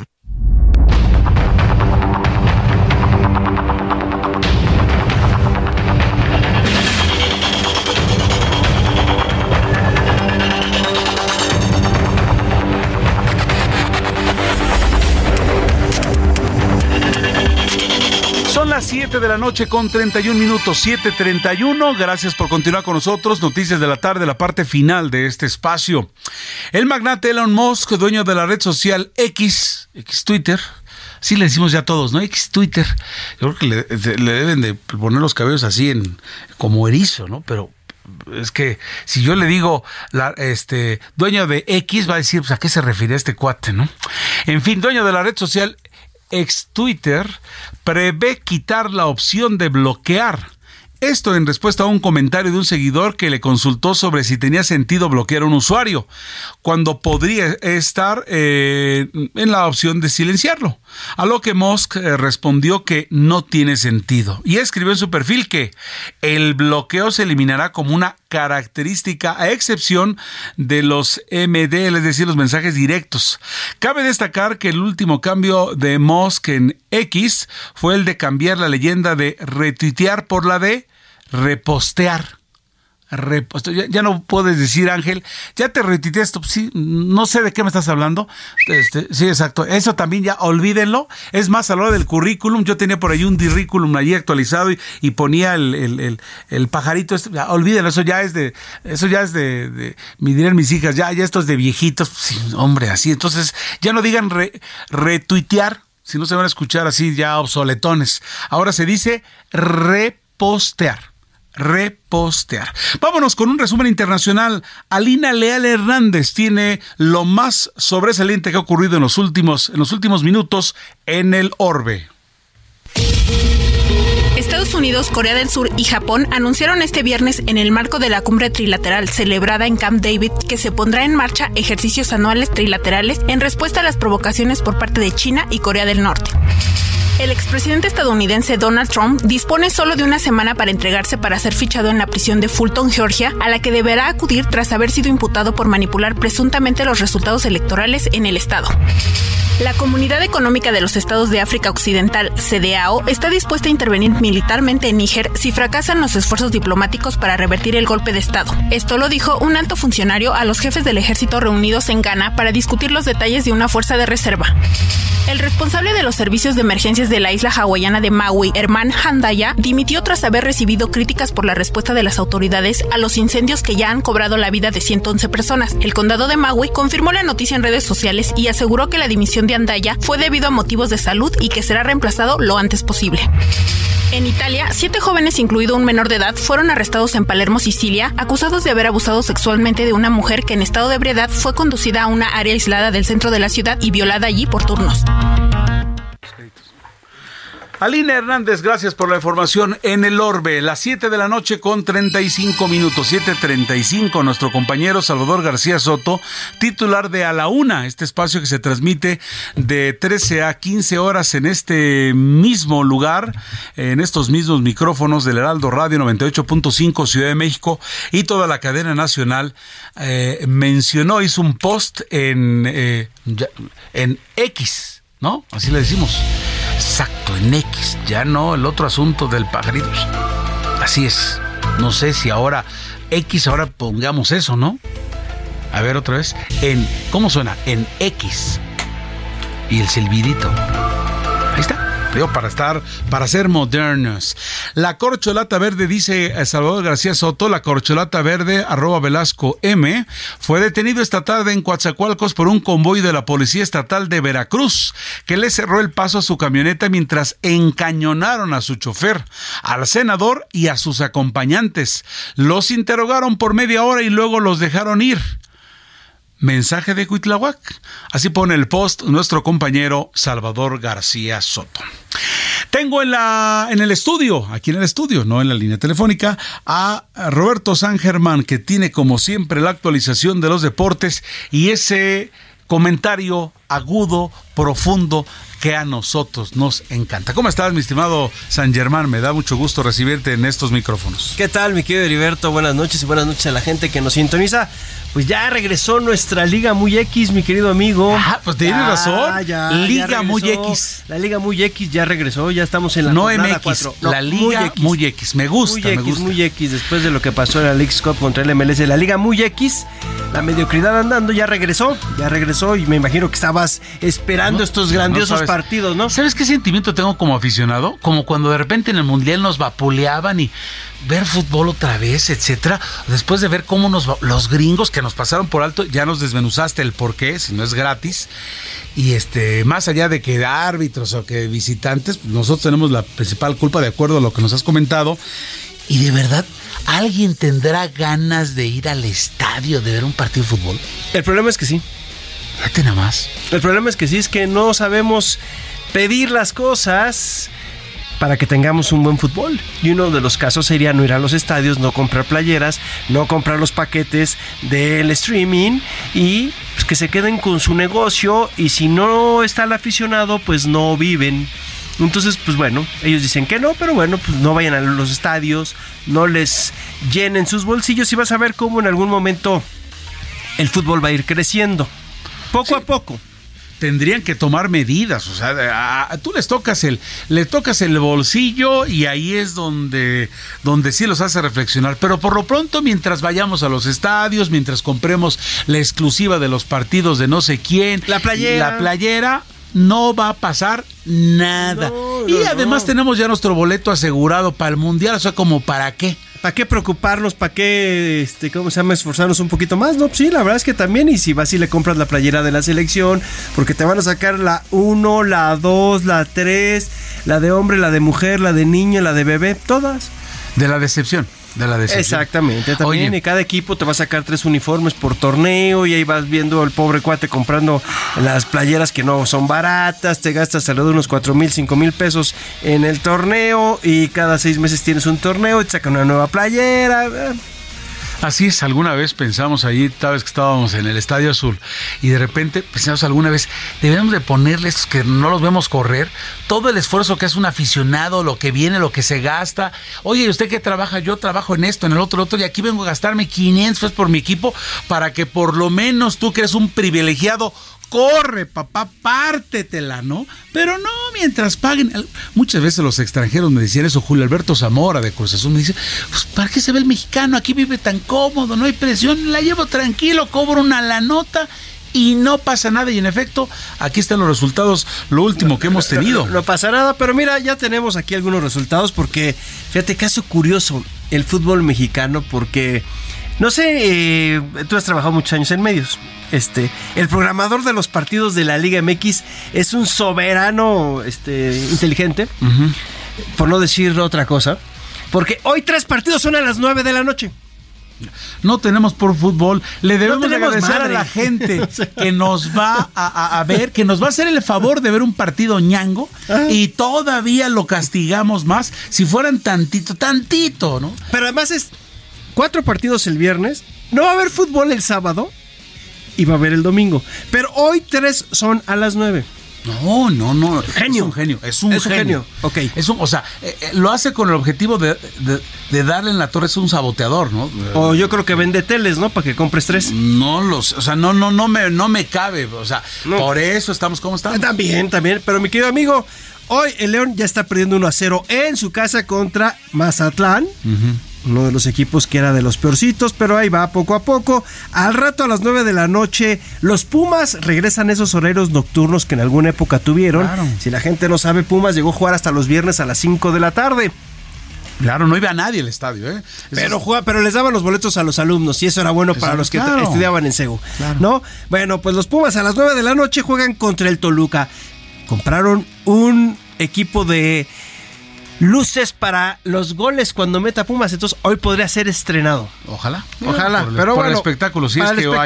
espectáculo de- para que vaya el público. También a las 9 en el Estadio Cuauhtémoc juega Puebla contra Atlético San Luis. Pero y no, a no, no las voy a hacer otra cosa. Ya me has dicho yo, cancelado todo lo que vamos a hacer. Puebla contra San Luis a las 9. Exacto, y espérame, espérame, pero fíjate, no, es que te digo que eh, es alguien muy inteligente el que hace los, este, ahora sí que la programación. Mata, me dio un coraje. Porque a las 9 con 6, 6 minutos después de que arrancó el de Pumas, juega Juárez en el estadio Benito Juárez contra las Chivas. O sea, pones a dos equipos que tienen Mucha afición a la misma hora. Aplauso, no tienes unas fanfarras por ahí, compadre. Eso, Bravo. Eso, eso, lo hiciste con todo. Eso es programación. Eso, es así. Eso. Eh, eh, te- o sea, venimos de que hay que hacer algo para, para volver a seducir al aficionado por y favor. hacemos esto. am- amigo, por favor, ¿tú qué les creíste? No, pues. A ver, si no es la Rosa de Guadalupe, compadre, hagan así el sonito de la Rosa de Guadalupe y va a cambiar el fútbol. ¿No sentiste el airecito ahorita que te dije va a cambiar el futbolito así como la Rosa de Guadalupe ya cambió? Estamos en la Premier League. Pues no, no pasa eso. Vamos a cambiar, pero pues, para lo que Sí. se ve, para peor, ¿no? Pero bueno, mira, ¿para qué? Y luego mañana no tenemos partido. Exacto, to- todo el día tranquilo para después de que vomites todo este fútbol que tuviste el viernes, tranquila la borrachera, la cruda futbolera, te vas al domingo y para arrancar a las 5 de la tarde tu equipo. O sea, al mediodía no va a haber partido. No, del domingo, no, porque Pumas ya jugó y a las 9. Uy, qué caro. Bueno, y luego. El domingo 20 de agosto a las 5 de la tarde en el Estadio Azteca, Cruz Azul contra Santos. Tu máquina sin el Tuca Ferretti ahora con Joaquín Moreno. Oye, pero ¿y, y Cruz Azul ya está cambiando su horario? No, eh, acuérdate, pero es que eran los sábados. Ah, por Pero eso, Como ¿de no hay sábado, domingo? se pasaron al domingo. No hay partidos el sábado. Entonces, el domingo a las 5 de la tarde, Cruz Azul. Cruz Azul contra Santos en el Estadio Azteca. Y luego, otro, otra del programador, a las 7 de la noche, en el Estadio Corregidora, uno de los equipos que mejor nos representó en la Claro, Cup, tuvieron decencia. Querétaro, Sí, que sí. no les pagan, pero tuvieron decencia, son profesionales, esos sí son profesionales, van a recibir al equipo de, de el Querétaro va a recibir al equipo de Pachuca. Y a las 7 de la noche, en el Estadio Jalisco, en el potrero ese que dejó Romeo Santos y todos los que fueron a ver el concierto en Guadalajara, Atlas. Atlas contra América. A la misma hora. A la misma hora. Ah, no, qué Oye, nada más un dato antes, antes Roberto. ¿Por qué no hay fútbol los sábados? No sé por qué ahora la liga ¿Algún quiso genio? cambiar. Algún, ¿Algún genio genio se le también se le ocurrió. Sábado, un partidito. Sería No. el partido del sábado. Y en lo que era NFL eran era lunes por la noche, después ya los jueves. Y después, o sea, le van pensando, de verdad los gringos hacen todo pensado, no como aquí. Ah, al- pero espérame, la Premier League tienes partido viernes, Claro. sábado, domingo, lunes. Pero aquí eh, eh, quitaron los del sábado de esta jornada. No te preocupes, la jornada 5 regresa a la normalidad. Porque pues hay que recordar que gracias a Mikel Arriola paramos el fútbol 33 días para ir a jugar la League's Cup. Gran, gran negocio del señor.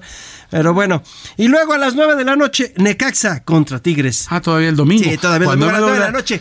Cuando yo me debo de alistar, ya prácticamente muchos regresan a la escuela, etcétera, etcétera. Pero no, el domingo a las 9, ¿cómo? ¿No voy a ver Necaxa contra quién? Tigres. Ah, sí, sí, por supuesto que lo voy a ver. Pero o bueno. sea, allá en el estadio Victoria, allá en Aguascalientes. Tienes ese partido. Son los partidos que vas a tener este fin de No, hombre, semana. qué bárbaro. No, No, me sí. hablen, por favor, ¿eh? No me hablen. ¿Desde cuándo no te hablan? ¿El viernes? Que el sábado te hablen. Sí, el, ah, sí, el sábado sí podré. El sábado sí Vas a podré, poder hacer Porque todo. me dieron chance. Exacto. Pero el domingo desde las 5 está cerrado Ah, está ya, cerrado. ya, Hasta ya. las 11 de la noche. Hasta las 11 de la noche, si bien te va, amigo.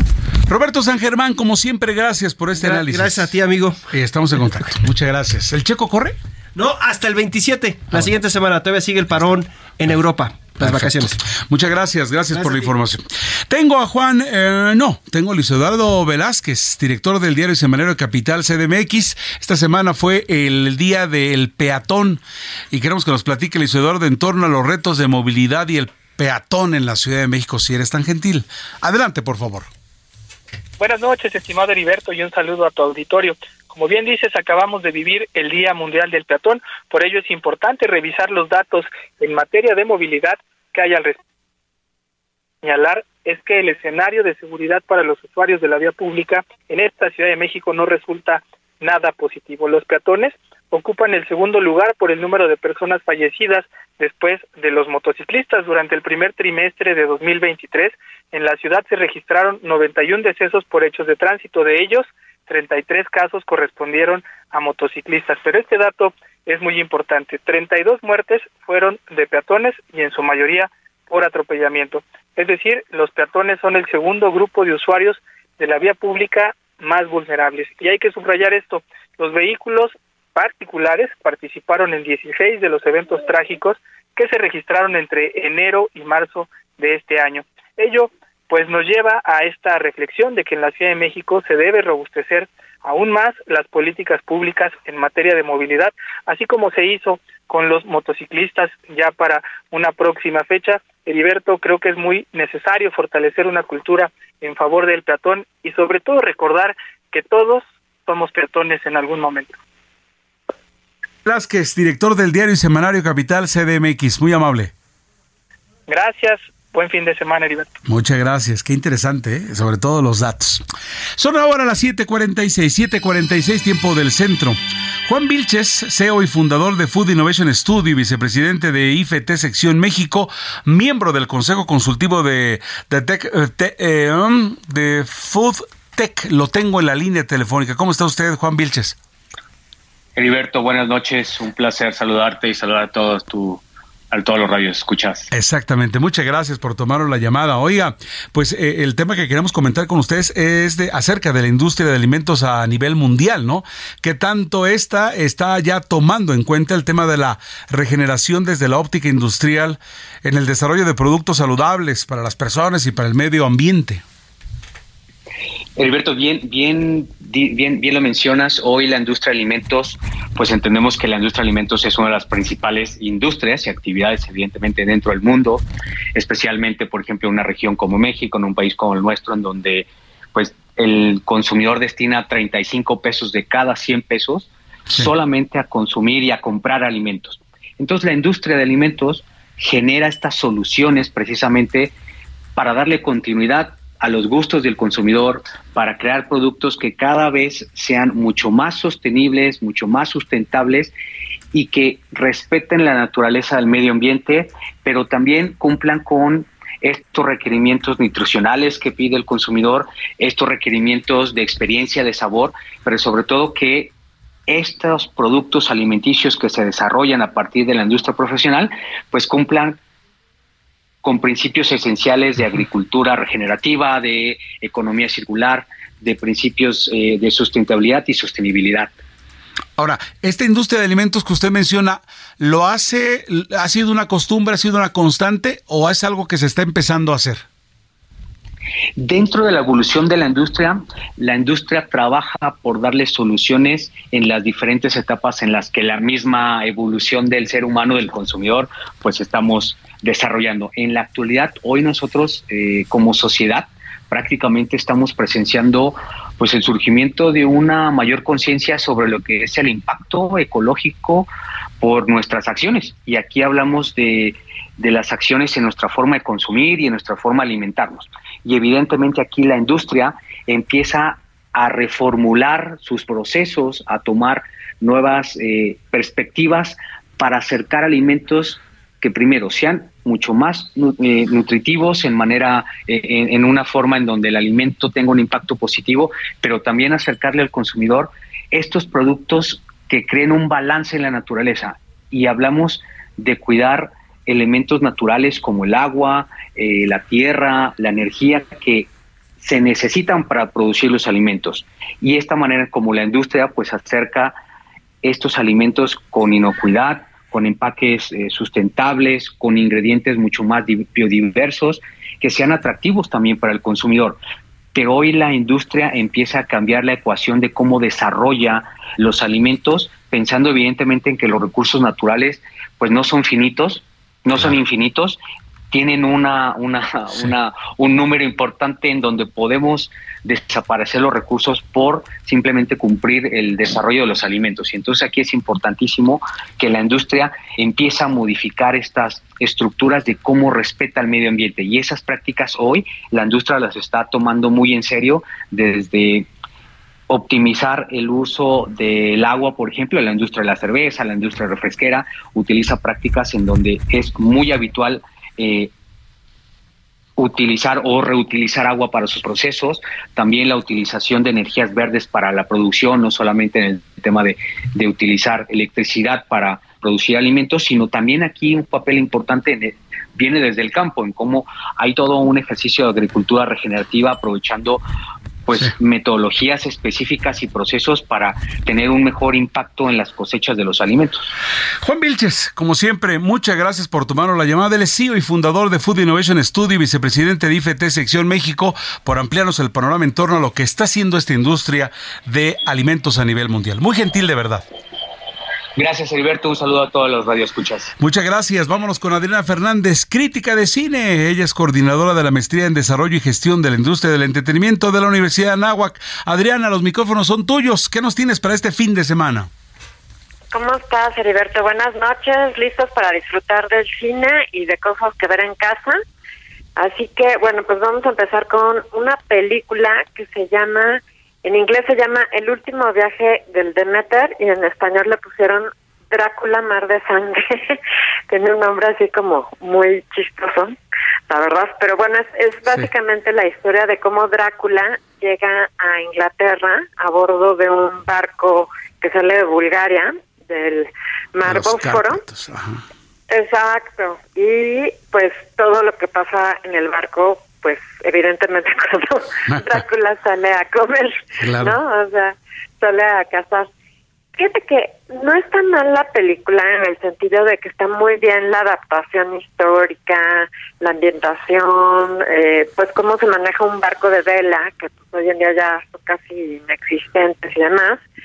Pero lo único es que sí siento que como que sí brincas dos veces y ya lo demás como que lo ves muy predecible. O sea, siento que está basada en la novela de Bram Stoker de Drácula, pero es un solo capítulo de la novela. O sea, es básicamente el recuento que hace el capitán, o sea, lo que encuentran una vez que encalla el barco y encuentran ese, pues, digamos, lo que el capitán ponía todos los días, ¿no? En su diario. Entonces de ahí se inspiran para hacer esta película. Entonces, pues mira, yo te diría que está pues como de dos estrellas, la verdad. pero sí se antoja, ¿eh? Y, hay gente que le pues gusta, pero bueno. Oye, ¿y cuál es la otra recomendación? Y la otra, la otra, Heriberto, es una película que se puede ver en Netflix que se llama Yo, Tonia que es la historia de Tonya Harding, esta patinadora artística este que se enfrentó con Nancy Kerrigan allá en los 90 y sale Margot Robbie haciendo el papel que ahorita está muy de moda. La de Barbie. Robbie por Barbie, exacto. Fíjate que la verdad dices guapísima Margot Robbie, ¿no? en Barbie más.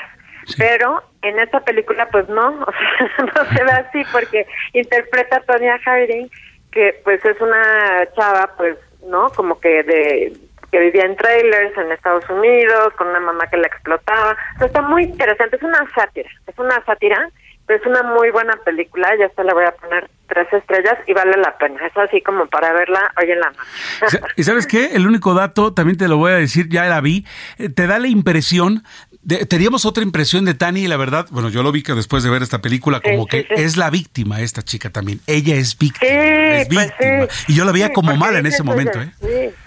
Claro, pues es que por dices, pobre mujer, pues que si con esa mamá que tiene tan nefasta, ¿no? Sí, sí, por supuesto. Luego el marido. De otra manera. El marido también. hay, hay, que verla. Hay que verla. Hay que verla. Me parece una película bastante interesante y como tú dices, nos da otra perspectiva de Tania. De Tania. Adriana Fernández, crítica de cine, coordinadora de la maestría en desarrollo y gestión de la industria del entretenimiento de la Universidad de Anáhuac y colaboradora de este espacio. Gracias, que tengas un excelente fin de semana.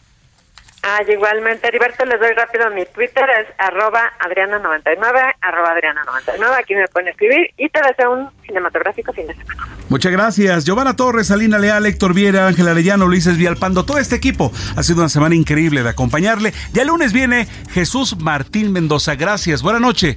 Le saluda Heriberto Vázquez Muñoz. Hasta entonces.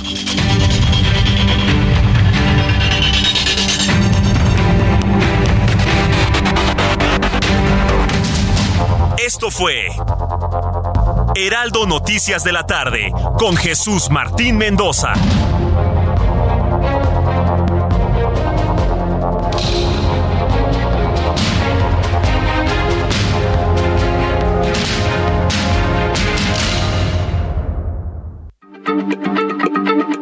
Heraldo Radio, la H se lee, se comparte, se ve y ahora también se escucha.